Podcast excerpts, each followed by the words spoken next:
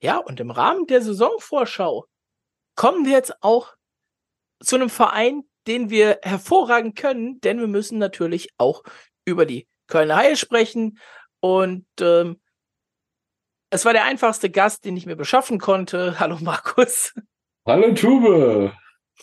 Ja, im Gegensatz zu den anderen Teams, äh, wo wir die Fragen ähm, den Gästen stellen, äh, stellen wir sie uns gegenseitig und schauen natürlich, ob wir uns ein bisschen ergänzen können oder ob wir eben da gar nicht mehr so viel zu, zu sagen haben.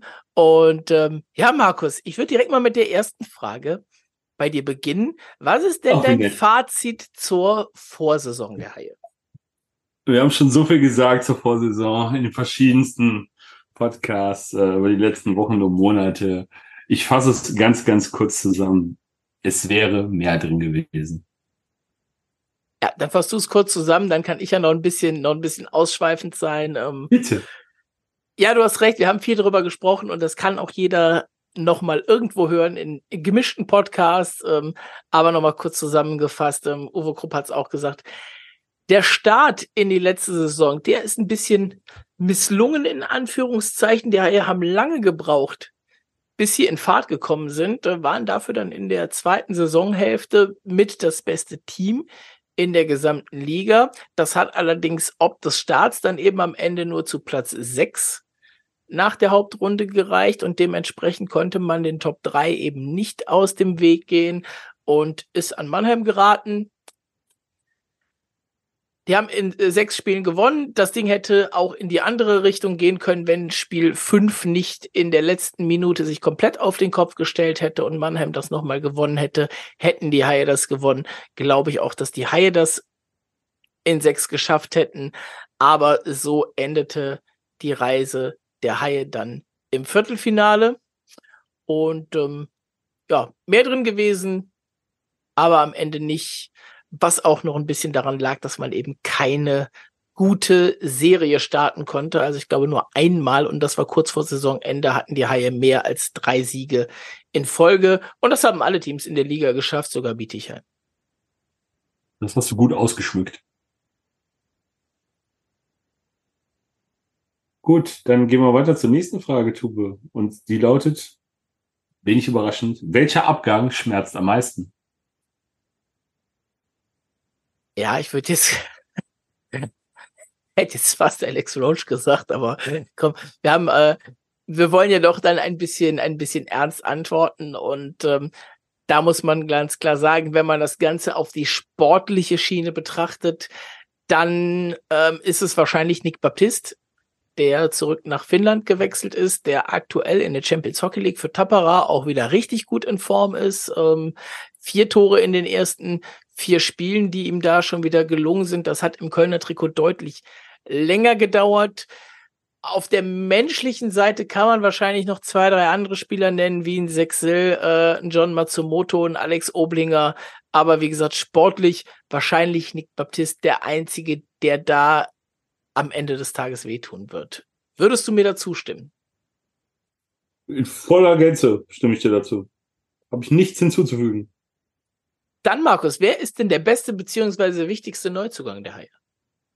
Ja, ich mach's mal so, wie es viele andere unserer Gäste auch gemacht haben. Ne? Ich möchte mich eigentlich nicht auf einen einzelnen Neuzugang äh, beschränken und äh, pick mir da mal drei Namen raus. Ähm, in der Abwehr ganz klar zu nennen, André Schuster als äh, defensiver Stabilisator, der auch jetzt schon in der Vorbereitung gezeigt hat, dass er halt mehr sein kann als nur ein defensiver Stabilisator der halt äh, technisch, äh, läuferig und auch von seinem Stellungsspiel und äh, was den Aufspielaufbau angeht, äh, nochmal eine ganz andere Qualität äh, in die Kader bringt vielleicht zur letzten Saison. Wenn wir dann den Sturm wechseln, ähm, ja, da gibt's auch einige neue Namen, aber äh, zwei Namen, die definitiv herausstechen. Einmal ist das Gregor McLeod und äh, Justin Schütz. Ähm, die beiden kann man ruhig auch in einem Atemzug nennen, denn was die an spielerischer Qualität mitbringen und äh, den, dem High-Kader da nochmal ein Upgrade äh, verleihen, das ist schon äh, ganz besonders und äh, hat uns jetzt auch schon in der Vorbereitung gezeigt, was die beiden dem Spiel der Haie geben können, äh, sei es bei 5 gegen 5 oder halt auch in den Special Teams. Ähm, denke mal, da haben die Haie ein, zwei, drei im Endeffekt sehr, sehr gute Fänge gemacht. Ah, ich hätte tatsächlich einen anderen genannt, deswegen äh, würde ich den einmal nochmal noch mal hinten dranhängen. Bitte. Und zwar war es bei mir äh, Alex Grenier. Ähm, ich würde ihn nicht unbedingt als besten Neuzugang bezeichnen, weil da geben die sich alle nicht viel, aber vielleicht als wichtigsten Neuzugang, weil er eben auch der einzige rechtsschießende Stürmer ist, den die Haie äh, unter Vertrag genommen haben, der dem Ganzen wieder eine, wieder eine etwas neue Dimension gibt, die auf der anderen Seite eben mit Baptiste und Ferraro weg ist bei den Haien. Ähm, da ist es gut, dass die Haie in dem Bereich noch einen Rechtsschützen bekommen haben, der äh, super am Bully-Punkt ist, der das eben auch spielen kann. Wenn jemand anders noch mit auf dem Eis als Center ist, der aber vielleicht nicht so eine gute Bully-Quote hat, da haben wir auch schon mehrfach drüber gesprochen, dass es da den einen oder anderen gibt. Ähm, ja, und er kann einfach dieser Unterschiedsspieler sein, äh, wenn er seine Leistung abruft, wie beispielsweise bevor er in die Schweiz gegangen ist, in Iserlohn und jetzt vielleicht nicht unbedingt wie zuletzt bei den Eisbären. Schön, wenn wir uns hier ergänzen können. Dann gehe ich doch mal nahtlos über zur nächsten Frage und zwar, Tube, wo landen denn die Haie nach der Hauptrunde?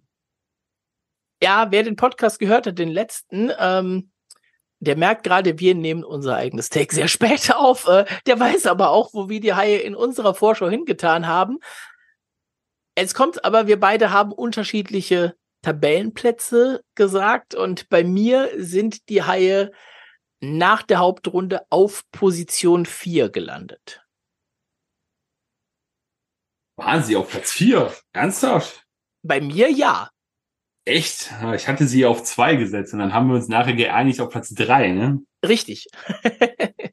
ah, guck mal, auch da, so ergänzt sich das Ganze. Ja, also von daher, da äh, waren wir uns nicht ganz einig, aber konnten einen guten Mittelwert finden. Ich denke mal, damit können alle leben. Denke ich auch. Markus, was sind denn deine Hot Takes? Äh, ich würde das die Frage jetzt ein bisschen ausbauen, weil zum eigenen Team und zu den Kölner Haien wird ein bisschen schwierig. Ich würde sagen, zu den Kölner Haien und dann noch eine These für die Saison. Ob du das auf ein Team machst oder die gesamte Liga, ist dann dir überlassen. Oh, okay. Oh, da bin ich ja jetzt, bin ich ja nur zum Teil vorbereitet. Ähm, gut, dann, dann fangen wir mal an mit dem Hot Take zu den Haien. Ähm, jetzt warne ich schon mal vor, bitte genau zuhören, was ich gleich sage, denn das kann man dann sonst missverstehen.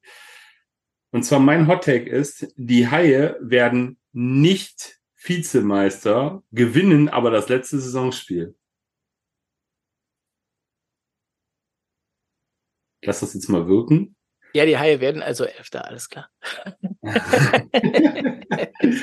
Schön interpretiert, Tue. So, äh, jetzt das andere Hottake. Ja, zur DEL oder zu einem Team. Oh. ja, jetzt, jetzt äh, kommst natürlich wieder aus dem Ecke. Ähm, ich sag, der erste Trainerwechsel in der Saison findet nicht in Augsburg statt. Oh gut, du bist. Beziehungsweise non, äh, findet, findet weder in Augsburg noch in Schwenningen statt. Oh, da bin ich, da bin ich tatsächlich gespannt. Ich auch. Das ist, äh, da ein bisschen mal, schauen wir mal, was da, was daraus wird. Ähm, mein Hot Take zu den Kölner Haien. Mit dem Blick aufs letzte Jahr hatten die Haie letztes Jahr, äh, lass mich kurz zählen, sechs, sieben, acht Stürmer mit 20 plus Punkten, also mit 20 oder mehr Punkten. Ich sage, dieses Jahr werden es zehn Stürmer mit mehr als 20 Punkten und die Haie werden wieder eine der Top-Reihen in der DEL stellen. Mhm. Ich glaube, Topscorer wie letztes Jahr wird es nicht mehr werden, weil dafür ist das Ganze ein bisschen zu ausgeglichen im Vergleich zur letzten Saison. Aber wie gesagt, das wird sich punktemäßig noch mal ein bisschen nach oben basteln, weil ich glaube, die Haie werden auch weiterhin so gut und vielleicht sogar mehr treffen als in der letzten Saison. Und ähm, ja, du hast mir so ein bisschen mein, mein Take für, für die Liga eben ein bisschen weggenommen. Ich wollte eigentlich auf einen auf einen Zeitraum mit dem Trainer, aber da du schon in die Trainerschiene gegangen bist, ähm, gehe ich mal aus der Trainerschiene raus und sage am Ende entscheidet sich der Abstieg über einen Punkt am letzten Spieltag. Ah, auch nicht schlecht. Auch nicht schlecht. Not that bad. Gut, dann kommen wir jetzt zur Überraschungsfrage für dich.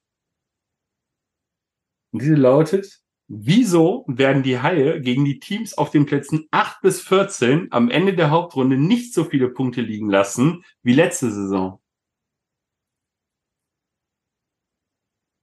Die schönste Antwort wäre ja, wenn ich jetzt einfach sagen würde, weil die ganzen hochgehandelten Teams auf 8 bis 14 landen werden und die Haie gegen die immer Gas geben werden. Ähm, aber da das, da das nicht passieren wird, ähm, glaube ich einfach, dass die Haie ein bisschen konstanter sind als in der letzten Saison, weil sie einfach eben auch nicht mehr von dieser einen Reihe abhängen. Wir haben das letztes Jahr häufig genug äh, thematisiert. Wenn die Aubry-Reihe nicht funktioniert hat, dann war selten Hilfe aus den anderen Reihen da. Auf der anderen Seite hat die Aubry-Reihe funktioniert, dann haben die anderen Reihen irgendwie auch geklickt. Das ist äh, in diesem Jahr anders und die Haie sind für mich defensiv noch ein bisschen stabiler geworden. Und ähm, ja, wenn das eine Tor, das eine Gegentor im Spiel weniger ist, dann brauchst du auch vorne halt im Zweifelsfall nur dieselbe Anzahl an Toren meistens, äh, um trotzdem mit Punkten oder mit mehr Punkten als in der letzten Saison aus dem Spiel rauszugehen. Und deswegen werden die Haie gegen die Teams auf 8 bis 14 mehr Punkte holen als im letzten Jahr. Lassen wir uns überraschen. Markus, dann äh, lass du dich jetzt mal noch überraschen von mir. Ähm, oh.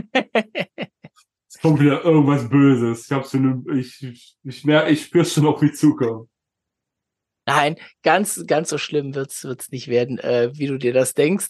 Aber ähm, wir gucken uns tatsächlich mal die erste Reihe der Haie an und welcher der drei wird als erstes aus dieser Reihe rausfliegen?